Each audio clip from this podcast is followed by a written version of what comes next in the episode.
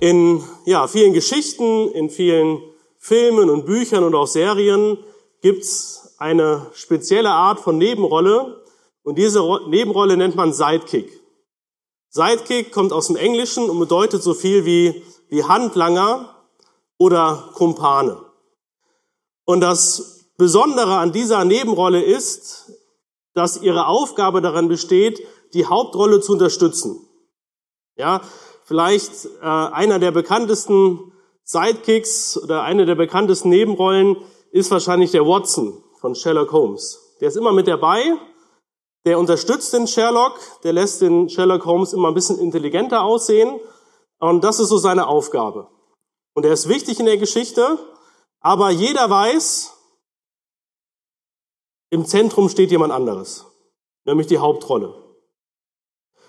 Und wenn wir so über die Bibel nachdenken, werden wir merken, auch dort gibt es einige Nebenrollen und einige, ja, sagen wir mal Sidekicks, die so als Unterstützer dabei sind. Ich muss so an David denken, der hatte seinen Jonathan. Der Jeremia, der hatte seinen Schreiber, den Baruch. Und selbst Paulus hat am Anfang so eine Nebenrolle dabei gesetzt bekommen, den Barnabas, der ihm auch geholfen hat, in den Dienst hineinzufinden. Und wir möchten uns heute auch beschäftigen mit einer Nebenrolle, und zwar mit einer weiblichen Nebenrolle, nämlich mit der Witwe aus Zapat, in der wir vom, im Text schon eben gelesen haben und wo wir nochmal gemeinsam reinschauen wollen. Und starten hier im Text mit dem Vers 9, 1. Könige 17, Vers 9. Und die Aufgabe, die diese Witwe hatte, oder die Art und Weise, wozu Gott sie gebrauchen wollte, war ja eben den Propheten Elia zu versorgen. Das war ihre Aufgabe in dieser Geschichte. Wir lesen gemeinsam hier den Vers 9. Und da heißt es, zu Elia gesprochen, mache dich auf und geh nach Zapat, das bei Zidon liegt, und bleibe dort. Siehe, ich habe dort einer Witwe geboten, dass sie dich mit Nahrung versorgt. Und wahrscheinlich ist diese Geschichte rund um Elia äh, den meisten von euch bekannt, aber trotzdem möchte ich mal so ein bisschen den Einstieg geben, was da eigentlich passiert ist. Wir wissen ähm, auf das Wirken des Elias hin als ja eigentlich Strafe für den Götzendienst im Nordreich hat es lange Zeit nicht geregnet. Und mit lange Zeit sind mehrere Jahre gemeint. Es war also eine Dürre im Land. Und Gott hatte unterschiedliche Mittel gesucht oder Wege gesucht, seinen Propheten zu versorgen. Zuerst war Elia am Bach Krit. Da gab es was zu trinken und äh, er wurde versorgt durch die Raben mit Brot, mit Fleisch. Alles war gut. Aber irgendwann fing dieser Bach an zu vertrocknen. Das tun Bäche so in der Dürrezeit dass sie irgendwann kein Wasser mehr führen. Und jetzt suchte Gott einen neuen Weg oder hat einen neuen Weg bestimmt, worüber dieser Prophet versorgt werden soll. Und dieser Weg ging eben über diese Witwe in Zapat. Dass Gott seinen Propheten nach Zapat schickt, zu dieser Witwe in ein heidnisches Gebiet, das wäre ein Thema für sich. Da spricht Jesus ja drüber in der, in der Synagoge von Nazareth. Darüber möchten wir uns jetzt heute Morgen nicht so die Gedanken machen, sondern mir ist etwas anderes wichtig geworden bei dieser Witwe. Und ich fand das so schön zu sehen, diese Witwe ist nicht bloß ein Werkzeug. Die ist nicht nur Mittel zum Zweck, damit der Elia satt wird, sondern Gott offenbart sich auch dieser Witwe in mächtiger Art und Weise. Diese Witwe darf Gott kennenlernen, sie darf Wunder Gottes erleben. Zwei Stück werden uns berichtet. Heute Morgen schauen wir uns das erste an, vielleicht in der späteren Predigt auch das zweite Wunder, denn auch davon können wir viel lernen. Ähm, aber wir möchten uns jetzt auf dieses erste Wunder heute mal äh, konzentrieren. Und diese Witwe von Zapat ist so ein wunderbares Beispiel dafür, dass der Dienst für Gott immer zwei Seiten hat. Ja, der Dienst für Gott hat immer zwei Seiten. Auf der einen Seite gebraucht Gott dich, um anderen zu dienen um andere zu segnen. Ja, dadurch, dass du ihnen entweder geistlich weiterhilfst, ihnen das Evangelium bringst oder ganz praktisch weiterhilfst. Das ist die eine Seite des Dienstes. Du hilfst anderen. Aber der Dienst für Gott hat immer auch die andere Seite, dass durch deinen Dienst Gott an dir arbeitet. Ja? Du wirst durch deinen Dienst selbst gesegnet. Gott gebraucht den Dienst, den er dir gibt, damit du dich selber besser kennenlernst und damit du Gott besser kennenlernst. Und der Dienst in Gottes Reich ist ein ganz wichtiges Werkzeug, wodurch Gott Wachstum wirkt in deinem Leben. Ja, Gott gebraucht den Dienst, um in dir Wachstum zu wirken. Und da gibt's leider unter vielen Christen so einen ganz großen Irrtum, dass sie sagen, ja, ich muss erstmal wachsen, bevor ich dienen kann. Das ist ein Irrtum. Natürlich, ähm, wenn wir jetzt so an geistlichen Leiterschaft denken oder geistliche Ältestenschaft, ähm, klar sagt da Paulus, dass man keinen Frischbekehrten einsetzen soll. Ähm, aber Dienst ist ja mehr als Leitung einer Gemeinde. Und Dienst fängt manchmal auch ganz klein an. Aber es ist ein Irrtum zu glauben, ich muss erst wachsen, dann kann ich dienen. Weil wenn du so denkst, dann und sagst deshalb diene ich Gott nicht und, und mach nichts äh, für ihn und in der Gemeinde, damit beraubst du Gott ja eines Werkzeuges, was er gebrauchen möchte, um das Wachstum bei dir zu wirken. Also dein Dienst ist ganz wichtig, wenn du wachsen möchtest. Wenn du Gott besser kennenlernen möchtest, dann stell dich in seinen Dienst.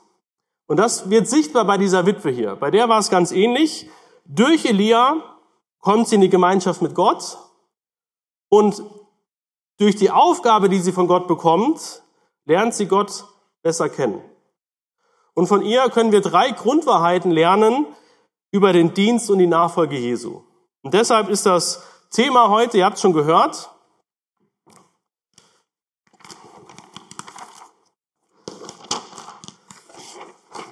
Basics für Nachfolger Jesu.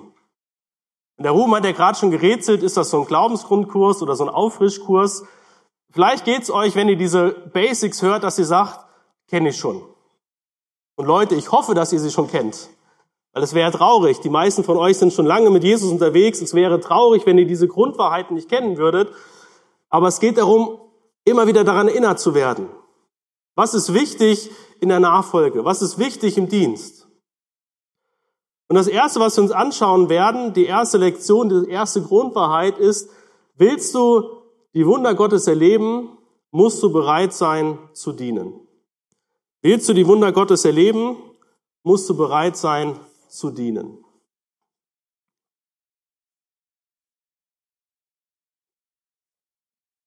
Und wir schauen wieder gemeinsam in den Text rein.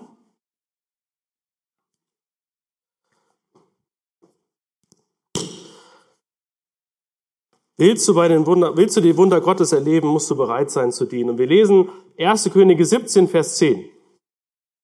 1. Könige 17, Vers 10. Und hier kommt es zu dieser ersten Begegnung zwischen Elia und der Witwe.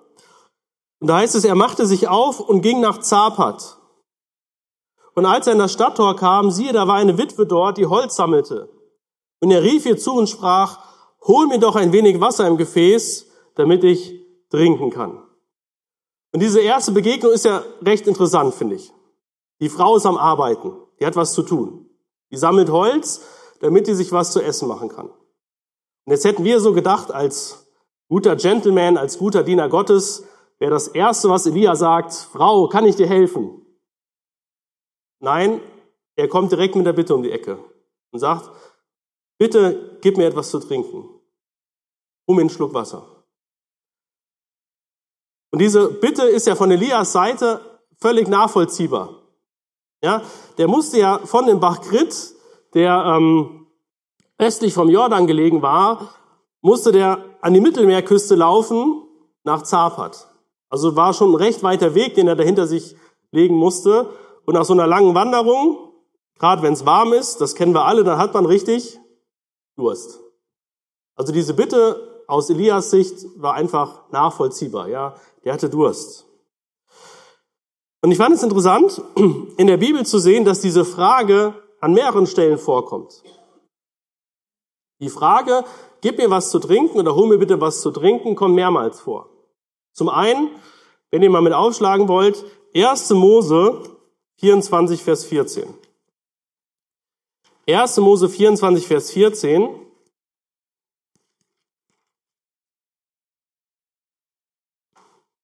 Und da geht's um den, den, um den Eliezer.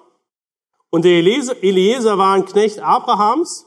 Und der hat den Auftrag bekommen, er sollte für den Sohn Abrahams, für den Isaak, eine Frau suchen. Das war seine Aufgabe. Und da war natürlich für ihn die Frage, wie finde ich denn die richtige? Und es ist interessant, in sein Gebet hineinzuhorchen und zu sehen, was so für ihn quasi die, die Prüffrage war oder an welcher Frage Gott ihm zeigen sollte, wer die richtige ist. Und wir lesen mal gemeinsam 1. Mose 24, Vers 14. Der ähm, Elese hatte eben hier ja, Ruhe gemacht am Wasserbrunnen. Dann sagt er hier, wenn nun ein Mädchen kommt, zu der ich spreche, neige doch deinen Krug, dass ich trinke. Und sie spricht, trinke. Und auch deine Kamele will ich tränken. So möge sie diejenige sein, die du deinem Knecht Isaak bestimmt hast. Und daran werde ich erkennen, dass du an meinem Herrn Barmherzigkeit erwiesen hast. Also auch hier geht es um die Frage, bring mir bitte was zu trinken. Und das Kriterium für den ähm, Eliezer war hier offenbar, wie reagiert diese junge Frau? Äh, sagt sie, ja, ich hol dir was und deinen Kamelen gebe ich auch noch was. Das war für ihn das Zeichen. Auch wenn wir an den Herrn Jesus denken, wir hatten ja eben in den Geburtstagsgrüßen äh, Johannes 4 ähm, die Frau im Jakobsbrunnen, auch dort beginnt das Gespräch zwischen Jesus und der Frau im Jakobsbrunnen mit der Frage nach etwas zu trinken, ob sie ihm etwas zu trinken geben kann. Und ich habe den Eindruck, dass diese Frage wie so ein kleiner Charaktertest ist. Denn es gibt ja zwei Arten und Weisen, wie du auf diese Frage antworten kannst. Entweder sagst du, kein Problem, warte kurz, ich hol dir eben was. Oder du sagst, hol dir dein Wasser doch selbst. Ja, sieh zu, wo du dein Wasser herkriegst. Weil wenn wir uns mal zurückversetzen in diese Zeit, da war Wasser holen ein Aufwand. Bei uns heute kommt das Wasser aus dem Wasserhahn, aus der Wand. Die meisten von uns haben wahrscheinlich entweder zu Hause einen Wassersprudler oder die Wasserkästen mit Trinkwasser irgendwo bereitstehen. Das ist nicht so ein großer Aufwand, jemanden mal eben was zu trinken zu holen. Damals war das anders. Und es gibt ja auch heute noch Regionen in dieser Welt, wo das anders ist. Ich habe mit der Sarah Fink äh, gesprochen während dem Praktikum. Sie war ja in, in Afrika und hat dort Praktikum gemacht. Und da habe ich sie gefragt, erzähl mal, wie ist das mit dem Wasser dort? Und da hat sie ihm auch erzählt, dass gerade die ärmeren Stadtteile oder die ärmeren äh, Familien, die müssen sich aufmachen zum Fluss oder zur Wasserstelle hin und müssen dort Wasser schöpfen und das wieder nach Hause tragen. Ja, also da ist Wasser holen ein Aufwand.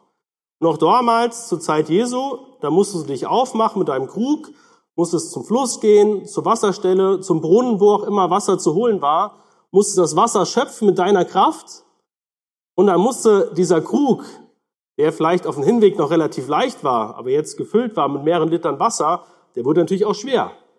Also es war ein Aufwand. Und diese Frage nach, kannst du mir was zu trinken holen, ist also nicht eine lapidare Frage, sondern ist eigentlich ein Test der Dienstbereitschaft und der Gastfreundschaft. Bist du bereit, dem Gast was zu holen oder dem Gast von dem Wasser etwas abzugeben, wofür du hart gearbeitet hast? Und ich bin überzeugt, auch in unserem Leben testet Gott unseren Charakter durch die Aufgaben, die er uns gibt und durch die Menschen, die er uns in den Weg stellt. Gott braucht diesen Test, glaube ich nicht. Ja, Gott, dem sind wir völlig offenbar. Der kennt unser Herz durch und durch. Der kennt unsere Gedanken, der kennt unsere Absichten.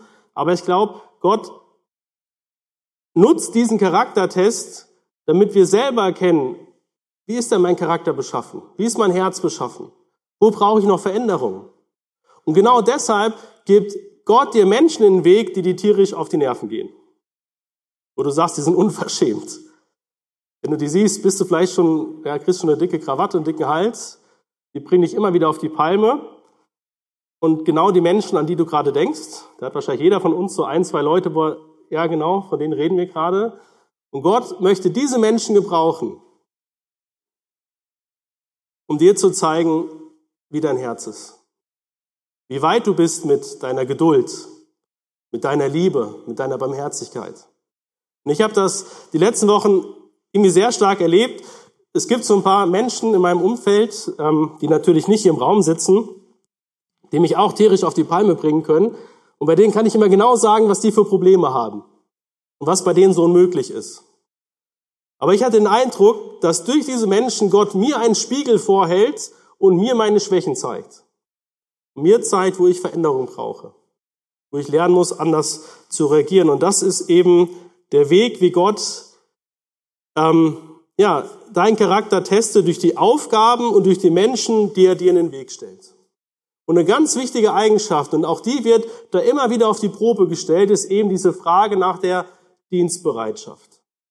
Ja, an den Menschen, die dir auf die Nerven gehen, da zeigt sich deine Dienstbereitschaft. Nicht bei denen, die du magst und wo dir immer das Herz aufgeht, wenn du die siehst, denen dienen wir alle gerne. Aber die Dienstbereitschaft wird dort sichtbar bei den Menschen, die uns das Leben schwer machen. Und diese Dienstbereitschaft ist ebenso eine ganz wichtige Eigenschaft als Diener. Und wir können mal reinschauen, Lukas 22, Vers 26. Lukas 22, Vers 26.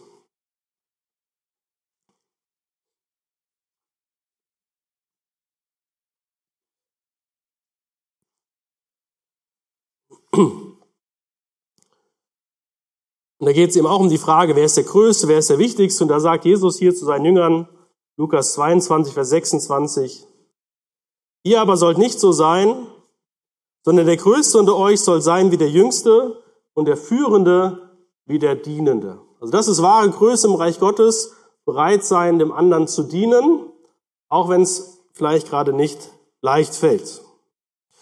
Also das erste Basiswissen, was wir jetzt kennengelernt haben, willst du bei, oder willst du die Wunder Gottes erleben, musst du bereit sein zu dienen. Und die zweite Grundwahrheit, die wir jetzt uns anschauen wollen, die lautet, willst du die Wunder Gottes erleben, musst du seine Anliegen zur Priorität machen. Ja, willst du die Wunder Gottes erleben, musst du seine Anliegen zur Priorität machen.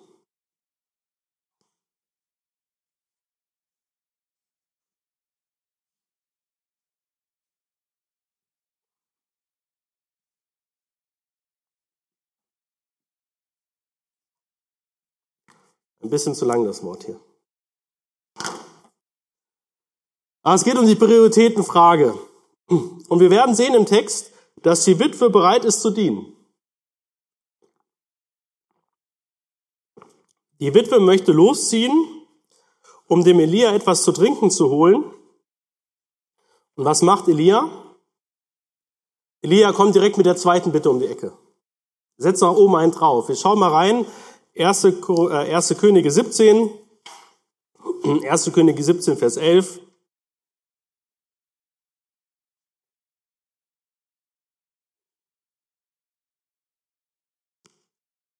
Als sie nun hinging, um es zu holen, rief er ihr nach und sprach, ich bitte dich, bring mir auch ein bisschen Brot mit. Man könnte sich fragen, na, überspannt Elia hier den Bogen? Das ist nicht ein bisschen unverschämt. Diese Frau, die eigentlich beschäftigt ist, die am Arbeiten ist, die er schon losgeschickt hat, was zu trinken zu holen, der noch zu sagen, ja, und bitte was zu essen auch noch dabei. Und Elia wusste doch, mit wem er es hier zu tun hat, dass es eine Witwe ist. Und Witwen in der damaligen Zeit hatten doch selber genug damit zu tun, über die Runden zu kommen. Die waren froh, wenn die für sich was zu essen hatten.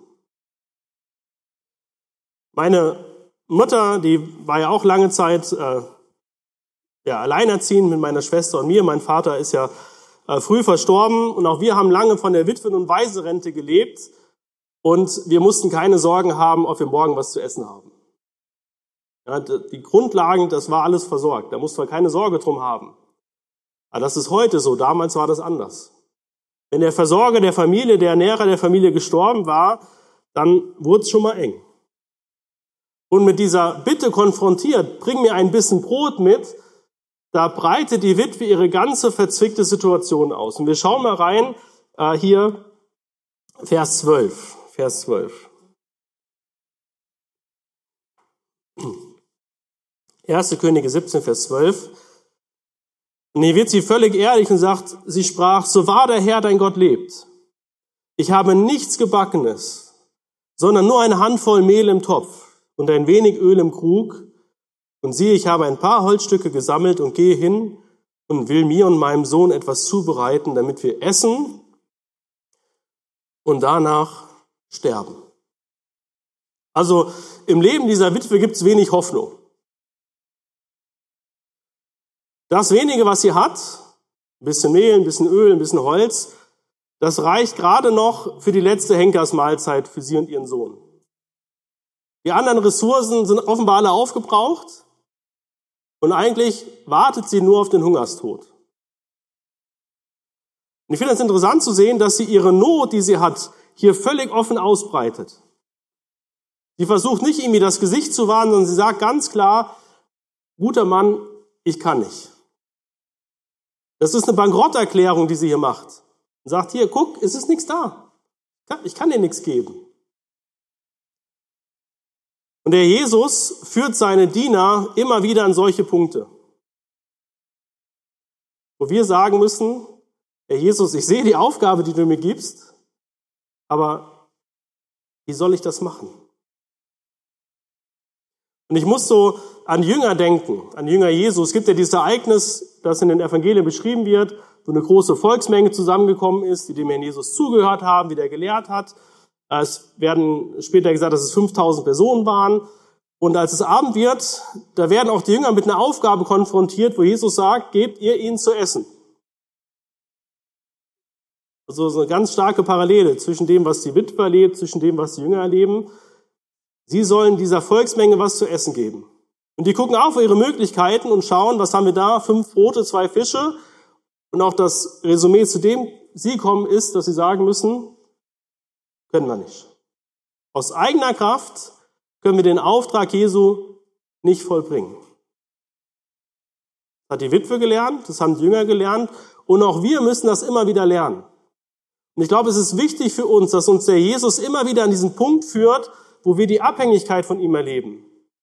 Wo wir sagen müssen, Herr Jesus, aus eigener Kraft, das kann ich nicht. Das ist viel zu groß für mich. Und ich glaube, das ist ein ganz, ganz wichtiger Punkt. Weil ich bin überzeugt, erst wenn wir an diesen Punkt kommen, fangen wir an, die Dinge auch zur Ehre Gottes zu machen. Weil solange wir denken, ich kann das, ich mache das aus eigener Kraft, ja, gib mir die nächste Aufgabe, hier bin ich, ich bin stark, äh, lass mich mal machen. Ich glaube, solange wir das denken, tun wir die Sache mehr zu unserer Ehre. Weil wir ja zeigen wollen, was wir können. Aber wenn wir verstanden haben, dass wir nicht können, dann fangen wir an, die Sache zur Ehre Gottes zu tun und machen ihn damit groß, weil wir bekennen, dass ich hier stehe, das ist die Kraft Gottes, die wirkt. Deshalb ist es ganz wichtig, dass der Jesus uns immer wieder an diesen Punkt führt, wo wir erkennen aus eigener Kraft, da schaffen wir das nicht. Wie reagiert Elia jetzt auf, dieses, auf diese Bankrotterklärung dieser Frau? Vers 13. Elia sprach zu ihr, fürchte dich nicht. Geh hin und mache, mache es, wie du gesagt hast, doch bereite mir davon zuerst einen kleinen Brotfladen und bring ihn mir heraus, dir aber und deinem Sohn sollst du danach etwas machen. Und die erste Menschenreaktion ist, jetzt schlägt es dem Fass den Boden aus. Ja, von dem bisschen, was diese Frau zur Verfügung hat, von dem bisschen Mehl, von dem bisschen Öl, von dem bisschen Holz, da soll sie auch erst noch zuerst dem Elia was geben, dass der satt ist und dann für sich und ihren Sohn was bereitstellen. Und die erste Menschenreaktion ist, was fällt ihm ein? Sieht er nicht, dass diese Frau genug zu tun hat? dass sie genug damit zu kämpfen hat, selbst zu überleben. Und vielleicht geht dir das manchmal aus, so wenn du eine Predigt hörst, wo es darum geht, Jesus zu dienen, dein Leben für Jesus einzusetzen, für ihn aktiv zu sein, für ihn Zeugnis zu sein. Vielleicht denkst du da manchmal auch, Mensch, sieht Jesus nicht, was ich alles zu tun habe? Hat er kein Auge dafür, was ich alles schon zu tun habe? Jetzt soll ich mich noch um seine Angelegenheiten kümmern. Diese Frage, die Elia hier oder diese Aufforderung, die Elia hier stellt an diese Frau, dass sie zuerst ihm etwas geben soll und dann für sich und ihren Sohn was machen soll, auch das ist ein Charaktertest. Auch hier geht es um die Herzenshaltung. Und an dieser Frage wird sichtbar, wo sind ihre Prioritäten? Wo sind ihre Prioritäten? Der Auftrag Gottes für sie war es, Elia zu versorgen. Und wir wissen nicht, wie, die, wie sie mit diesem Auftrag, es heißt ja am Anfang, dass Gott sagt, ich habe einer Witwe geboten, dich zu versorgen. Es wäre schön zu wissen, wie Gott diese Witwe darauf vorbereitet hat, ob die vielleicht eine Vision hatte oder irgendwas gehört hat, oder ob Gott damit einfach meint, ich habe die ausgesucht, geht zu ihr hin. Das wissen wir nicht, ob die schon irgendwie vorbereitet war ein Stück weit. Aber das war der Auftrag, was Gott mit ihrem Leben vorhatte. Versorge den Elia mit was zu essen. Und an dieser Frage, wer kriegt zuerst ein bisschen Brot, wird sichtbar, wo ist ihre Priorität. Erst der Mann Gottes, erst der Auftrag oder erst sie selbst und ihr Sohn. Also er wird ganz praktisch, wo sind ihre Prioritäten. Und von ihr lernen wir, willst du die Wunder Gottes erleben, musst du seine Anliegen zur Priorität machen. Und dabei geht es letzten Endes um Vertrauen. Vertraust du Gott, dass er dich versorgen kann? Und das, was uns davon abhält, unser Leben ganz für den Herrn Jesus zu leben, ähm, ihm nachzufolgen, uns ganz in seinen Dienst zu stellen, ist häufig Zweifel daran, dass Gott uns versorgen kann. Das hält uns davon ab, uns ganz für ihn hinzugeben. Und Elia gibt dieser Frau eine Verheißung mit. Vers 14. Denn so spricht der Herr, der Gott Israels. Der Mehltopf soll nicht leer werden und das Öl im Krug nicht weniger werden, bis zu dem Tag, da der Herr es auf den Erdboden regnen lassen wird. Also ein Mehlkrug und eine Ölflasche, die nicht leer werden. Das wäre zurzeit auch nicht schlecht. Ja. Wir merken, es wird wieder viel gehamstert. Wenn man in gewisse Geschäfte reingeht, dann sieht man Mehlregal leer und kann hoffen, dass man was abkriegt. Da wäre sowas auch cool, oder? Öl, das nie leer wird, Mehl, das nie leer wird, das wäre klasse. Also Gott verspricht dieser Frau, ähm, wenn sie bereit ist, dem Herrn zu vertrauen, wird der Herr sie auf wunderbare Art und Weise versorgen. Aber dieses Vertrauen wurde sichtbar an einem Glaubensschritt. Und der Glaubensschritt bestand darin, das wenige, was sie hat, ein bisschen Mehl, ein bisschen Öl, zu backen und dem Elia zu geben. Das war der Glaubensschritt. Und das klingt erstmal einfach. Ja, die hat wahrscheinlich schon viele Brote in ihrem Leben gebacken. Aber dieser Schritt war ein reales Risiko für sie. Denn wenn die Zusage Gottes nicht stimmt und die Versorgung Gottes nicht eingreift, dann hat der Elia den Bauch voll und ist satt und sie und ihr Sohn haben noch weniger als vorher. Also wir merken, das ist ein richtiger Glaubensschritt. Das ist ein Risiko, was hier eingeht ähm, indem sie das, was sie hat, für die Sache Gottes hingibt. Und ich musste dabei so an Worte des Herrn Jesus denken. Vielleicht sind ihr euch auch schon in den Sinn gekommen. Matthäus 6, die Verse 31 bis 33.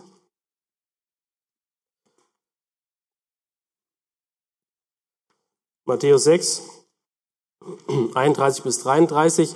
Und da geht es ja auch um so eine Prioritätengeschichte. Was zuerst kommt in unserem Leben. Und auch hier ist die Frage nach der Priorität in deinem Leben gekoppelt mit der Frage des Vertrauens.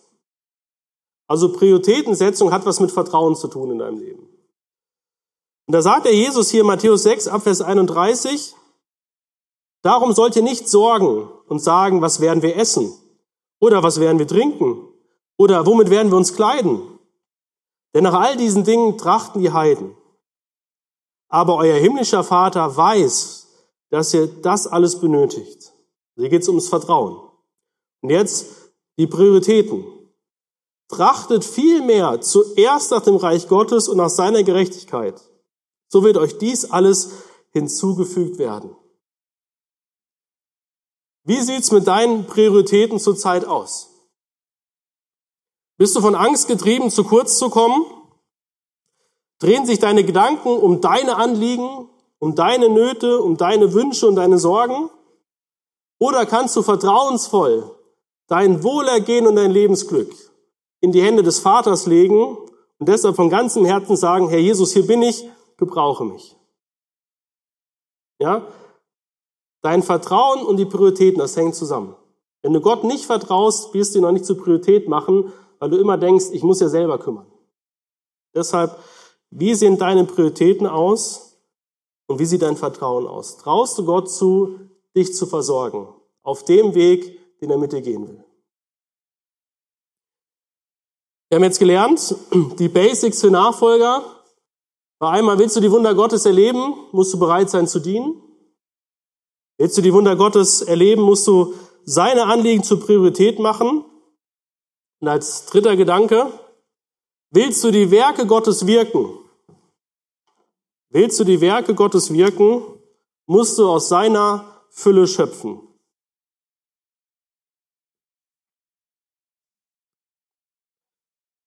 Willst du die Wunder, äh, die Werke Gottes wirken, musst du aus seiner Fülle schöpfen. Und auch das zeigt uns unser Text ganz, ganz eindrücklich. Wir gehen zurück zu unserem Text aus 1. König 17.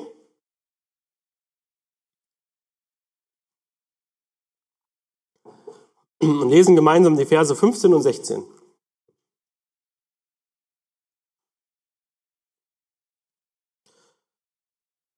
Und sie ging hin und machte es so, wie Elia gesagt hatte. Und er aß und sie auch, samt ihrem Haus, viele Tage lang. Der Mehltopf wurde nicht leer und das Öl im Krug wurde nicht weniger, nach dem Wort des Herrn, das er durch Elia geredet hatte. Also Gott hält sein Versprechen. Das darf diese Frau erleben. Der Auftrag für ihr Leben lautete eben Elia durchzufüttern, den Propheten, den Mann Gottes mit Essen zu versorgen. Wir haben gesehen, eigentlich reichen ihre Ressourcen dafür nicht aus. Das reicht doch nicht mal für sie und ihren Sohn. Das ist so die letzte Henkersmahlzeit, die sie bringen kann. Mir kam der Gedanke, wenn Gott will, dass diese Witwe den Elia durchfüttert, dann ist es sein Problem, dass sie das auch kann. Ja, wenn Gott möchte, dass diese Frau den Propheten durchfüttert, ist es seine Aufgabe und sein Problem, dafür zu sorgen, dass es ihr auch möglich ist. Ja, es ist Gottes Problem, dass der Prophet satt wird. Und ich bin überzeugt, auch für deinen Dienst gilt das. Wenn Gott dich in eine Aufgabe stellt und sagt, das möchte ich, dass du das für mich tust, dann ist es auch Gottes Anliegen, Gottes Sache, dass er dir alles gibt und dich mit allem ausrüstest, was notwendig ist, dass du seinen Willen tust, dass du seinen Auftrag ausführst. Es ist Gottes Sache, dich zu versorgen. Und eigentlich war ihre Aufgabe ja ganz simpel. Denn was musste sie machen? Sie musste einfach das, was Gott ihr bereitstellt, jeden Tag neu gebrauchen, um ihren Auftrag nachzukommen. Gott hat jeden Tag Mehl und Öl bereitgestellt. Und sie musste es einfach nur nehmen und Brot backen. Ob es jeden Tag das gleiche Brot war, wir wissen es nicht weiß nicht, was man alles so aus Öl und Mehl für unterschiedliche Brote backen kann. Da so ein bisschen Variation schon mal dabei war, damit es nicht so langweilig wurde. Ähm, aber ihr Auftrag war klar. Nimm das, was Gott dir gibt und back damit Brot. Und komm deinem Auftrag nach. Sie musste also den Segen, den Gott ihr gibt, die Fülle, die Gott ihr gibt, weiterleiten. Sie musste nicht produzieren, dass sie die Fülle machen musste, den Segen machen musste, sondern Gott hat für die Fülle gesorgt. Mehl und Öl, was nicht leer wird, und sie musste es einfach nur weitergeben. Jeden Tag neu. Jeden Tag ein Brot backen. Beim Teufel ist das genau andersherum. Ja, der Teufel gibt uns auch Aufträge. Der Teufel malt uns auch Dinge vor Augen und sagt, das ist ganz wichtig, dass du das in deinem Leben erreichst und es ist ganz wichtig, dass du das hast. Aber der Teufel gibt dir nicht die Sachen dafür. Sondern der sagt, mach, streb diesem Ziel nach und seh selber zu, wie du es erreichst. Und das ist das, was uns Menschen kaputt macht. Und ich fand, als ein wunderbares biblisches Beispiel, also wunderbar in Anführungsstrichen, weil es ja kein schönes Beispiel ist, sondern eigentlich ein schlechtes Beispiel, aber es ist ein gutes Beispiel, weil es dieses, die, dieses, dieses, dieses, die Forderung des Teufels so schön verdeutlicht. Und das ist eigentlich der Pharao in Ägypten zur Zeit der Sklaverei. Weil schaut mal rein, 2. Mose 5, die Verse 7 und 8.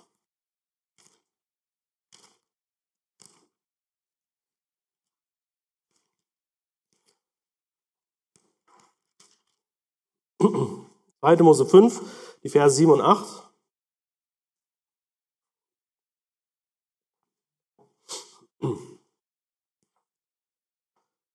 Da heißt es, ihr sollt dem Volk kein Stroh mehr geben zum Ziegelstreichen wie gestern und vorgestern. Lasst sie selbst hingehen und sich Stroh zusammensuchen. Ihr sollt ihnen aber dennoch die bestimmte Zahl Ziegel auferlegen, die sie gestern und vorgestern gemacht haben und davon nichts nachlassen. Das ist das, wie der Teufel arbeitet. Ja, der Teufel malte Menschen Ziele vor und sagt, das ist erstrebenswert. Und dann sagt der Teufel, jetzt racker dich ab, um dieses Ziel zu erreichen. Und damit hält der Teufel viele Menschen im Hamsterrad gefangen. Aber Gott arbeitet ganz anders. Gott sagt den, gibt den Auftrag und sagt, das möchte ich, dass du das in deinem Leben tust für mich. Aber Gott gibt auch immer die Ressourcen, die Möglichkeiten, die Fähigkeiten, die Gaben, dass du diesem Auftrag, den Gott dir gegeben hast, auch nachkommen kannst. Dass du dich an diesem Auftrag Gottes eben nicht kaputt ackern musst. Natürlich ist Nachfolge und Dienst herausfordernd und schwierig, aber es ist immer aus der Kraft Gottes heraus. Und ein Vers, äh, quasi als Gegenstück dazu, der so das Wirken Gottes schön vor Augen malt, 2. Korinther 9, Vers 8. 2. Korinther 9, Vers 8.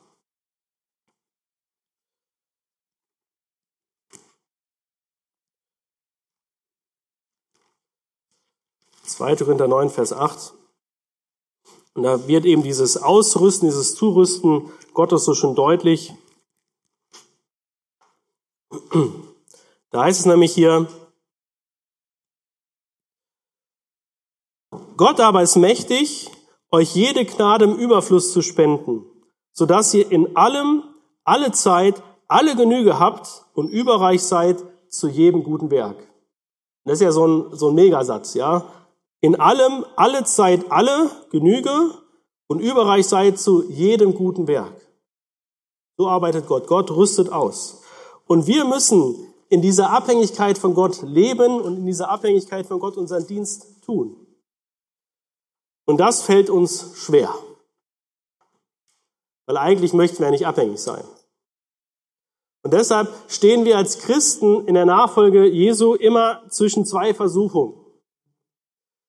Die eine Versuchung ist, alles festzuhalten. Ja, die Witwe, die jetzt von Gott gesegnet ist mit diesem Mehltopf, der nie leer wird, oder der so lange nicht leer wird, bis es wieder regnet, dem Ölkrug, der nicht leer wird, bis es wieder regnet. Eine Gefahr, die sie hätte machen können, wäre, es festzuhalten. Ja, ja, nicht verbrauchen, ja, nicht ein Brot rausbacken, sondern lieber verstecken, vielleicht reicht's doch nicht. So erstmal an mich denken, dass ich gesichert bin und an die anderen, naja, vielleicht irgendwann, wenn mal Zeit dafür ist. Wer so denkt im geistlichen Dienst, der wird nicht weit kommen. Bei den Segen Gottes und die Gaben Gottes, die er dir gegeben hat, ängstlich festzuhalten, das ist im Dienst Gottes wie Autofahren mit angezogener Handbremse. Und jeder, der das schon mal probiert hat, so macht Autofahren nicht Spaß mit angezogener Handbremse. Das ist nicht Sinn der Sache. Ja, wenn du das, was Gott dir gegeben hat, deine Zeit, dein Geld, dein Haus, deine Gaben, deine Fähigkeiten, wenn du die ängstlich festhältst, dann wirst du niemals diese Sachen Gott zur Verfügung stellen. Und der Extremfall ist, dass du den Dienst für Gott abbrichst oder erst gar nicht anfängst. Und deshalb, den Segen, den Gott dir gegeben hat, halt ihn nicht fest, sondern gib ihn weiter. Lass dich nicht von dieser Angst gefangen nehmen, es reicht nicht sondern gib es fröhlich weiter. Und jeder, der vielleicht mit Gaben gesegnet ist, der hat auch schon mal diese Angst, naja, vielleicht reicht's ja nicht. Vielleicht entspricht es nicht den Erwartungen. Lass dich von dieser Angst nicht lähmen, sondern gib, was du kannst, fröhlich weiter. Und wenn du finanziell reich gesegnet hast, lass dich auch dort nicht lähmen von dieser Angst, es reicht nicht oder es könnte nicht reichen, sondern sei bereit, es einzusetzen für den Herrn. Für Gemeinde, für Missionen, setze es ein. Halt es nicht ängstlich fest. Und die zweite Versuchung, in der wir stehen, ist, etwas hinzufügen zu wollen. Und die Witwe hätte ja versuchen können, etwas hinzuzufügen. Aus der Angst heraus, dass Mehl und Öl nicht reicht, was Gott gibt, hätte sie sich jeden Tag auf den Weg machen können zum Markt und hätte versuchen können, irgendwo Mehl und Öl aufzutreiben. Hätte die machen können. Damit nicht alles von Gott kommt und ich auch was dazu getan habe. Ja, die hätte jeden Tag sich stundenlang auf die Suche machen können nach Mehl und Öl. Aber die Zeit, die sie da hätte, die sie damit verbracht hätte, etwas hinzuzufügen, diese Zeit hätte ihr gefehlt, dabei ihre eigentliche Aufgabe zu erfüllen. Sie hätte sich selbst die Zeit geraubt.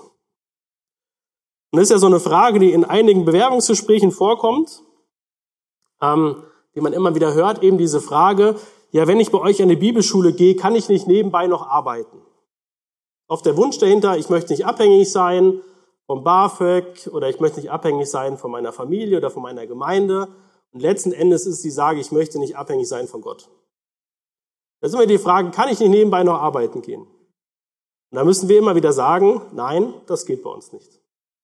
Spätestens, wenn ihr hier seid oder die Bibelstelle hier sind, merken wir es von alleine, dass es kaum geht von der Zeit her. Aber die Zeit, die du investieren würdest, um nebenbei noch einen Job zu haben, würde dir die Zeit rauben, hier ganz vor Ort an der Bibelschule zu sein. Mit voller Kraft im Bibelstudium zu sein. Weil das ist die Aufgabe, die Gott dir gegeben hat für diese drei Jahre. Und das heißt für dich und für jeden neuen Bibelschüler, ihr müsst darauf vertrauen, dass die Fülle und die Versorgung Gottes reicht. Dass jeden Tag neu Mehl und Öl da ist. Das ist eure Aufgabe. Und deshalb lasst euch nicht vom Teufel ähm, ins Sorgen verführen und dass ihr euch Gedanken macht, na, reicht es wirklich oder muss ich vielleicht doch nicht ihnen was auftreiben? Ja, damit hält der Teufel euch davon ab, eure eigentliche Aufgabe zu erfüllen. Und die Aufgabe heißt für euch hier Bibel studieren. Euch verändern zu lassen, euch zurüsten zu lassen. Das ist eure Aufgabe. Und lasst euch von dieser Aufgabe nicht abbringen. Und auch für uns alle stehen wir immer wieder, immer wieder in dieser Gefahr, dass wir daran zweifeln, dass das, was Gott gibt, ausreicht. Gott hat uns für seinen Dienst sein Wort gegeben. Er hat gesagt, dieses Wort reicht aus für das, was ihr tun sollt. Wenn ihr in Gesprächen seid mit Menschen, ihnen das Evangelium weitergeben sollt, dann sagt ihr Jesus, dieses Wort reicht aus. Wenn ihr in der Seelsorge seid und Menschen weiterhelfen wollt, dann sagt ihr Jesus, dieses Wort reicht aus. Jetzt die Frage, vertrauen wir darauf, dass die Bibel ausreicht? Oder fangen wir auch da an, hinzuzufügen? und versuchen nur alle mögliche menschliche Weisheit hinzuzufügen. Ähm, auch das ist diese Frage. Vertraue ich darauf, dass die Fülle, die Gott gibt, ausreicht? Vertraue ich darauf, dass das Gebet ausreicht? Jesus hat uns diese Verheißung gegeben, dass er unser Gebet erhören möchte, dass er uns das geben möchte, was wir brauchen. Jetzt die Frage, vertraue ich darauf, dass das Gebet ausreicht? Vertraue ich darauf, dass das Gebet Menschenherzen verändern kann? Die dritte Lektion, die wir heute Morgen gelernt haben, heißt, willst du die Werke Gottes wirken, musst du aus seiner Fülle schöpfen. Und ich habe ein schönes Zitat gefunden ähm, von Warren Wiersbe aus dem Buch Im Dienst des besten Herrn. Und da heißt es, christlicher Dienst findet statt, wenn göttliche Hilfsquellen vermittelt durch liebende Kanäle zu Gottes Verherrlichung auf menschliche Bedürfnisse treffen. So definiert er christlichen Dienst. Christlicher Dienst findet statt, wenn göttliche Hilfsquellen, also den Segen, die Fülle, die Gott gibt, vermittelt durch liebende Kanäle, das sind dann wir, im besten Fall, seine Diener, zu Gottes Verherrlichung auf menschliche Bedürfnisse treffen. So findet Dienst statt, dass wir den Segen, den Gott gibt, die Fülle, die Gott gibt, weiterreichen. Deshalb die drei Basics, die wir gelernt haben. Willst du äh, die Wunder Gottes erleben, musst du bereit sein zu dienen. Und das wird vielleicht diese Woche ganz praktisch. Wenn wieder Menschen da sind, die dich auf die Palme bringen und denkst, oh, was sind das für Typen? Dann denk dran, Gott zeigt dir vielleicht genau durch diese Leute, wie groß deine Dienstbereitschaft ist, wie groß deine Vergebungsbereitschaft ist und deine Barmherzigkeit. Und dann sei bereit zu dienen. Als zweites haben wir gelernt, willst du bei den Wunder oder willst du die Wunder Gottes erleben, musst du seine Anliegen zur Priorität machen. Und hier ist es immer gekoppelt an das Vertrauen. Bin ich bereit, mein Leben ganz Gott hinzugeben, weil ich ihm vertraue, dass er das Bestmögliche aus meinem Leben macht, dass er mir alles gibt, was ich brauche. Und wir haben gelernt, willst du die Werke Gottes wirken, musst du aus seiner Fülle schöpfen. Er gibt die Kraft, das zu tun, was ihm gefällt. Und da lasst uns als letzten Bibelvers in dieser Predigt noch gemeinsam aufschlagen, Kolosser 2, die Verse 9 und 10. Kolosser 2,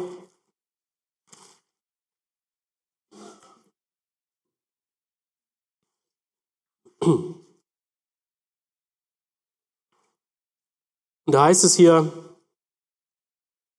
denn in ihm, und hier ist die Rede von Jesus Christus, denn in ihm wohnt die ganze Fülle der Gottheit leibhaftig.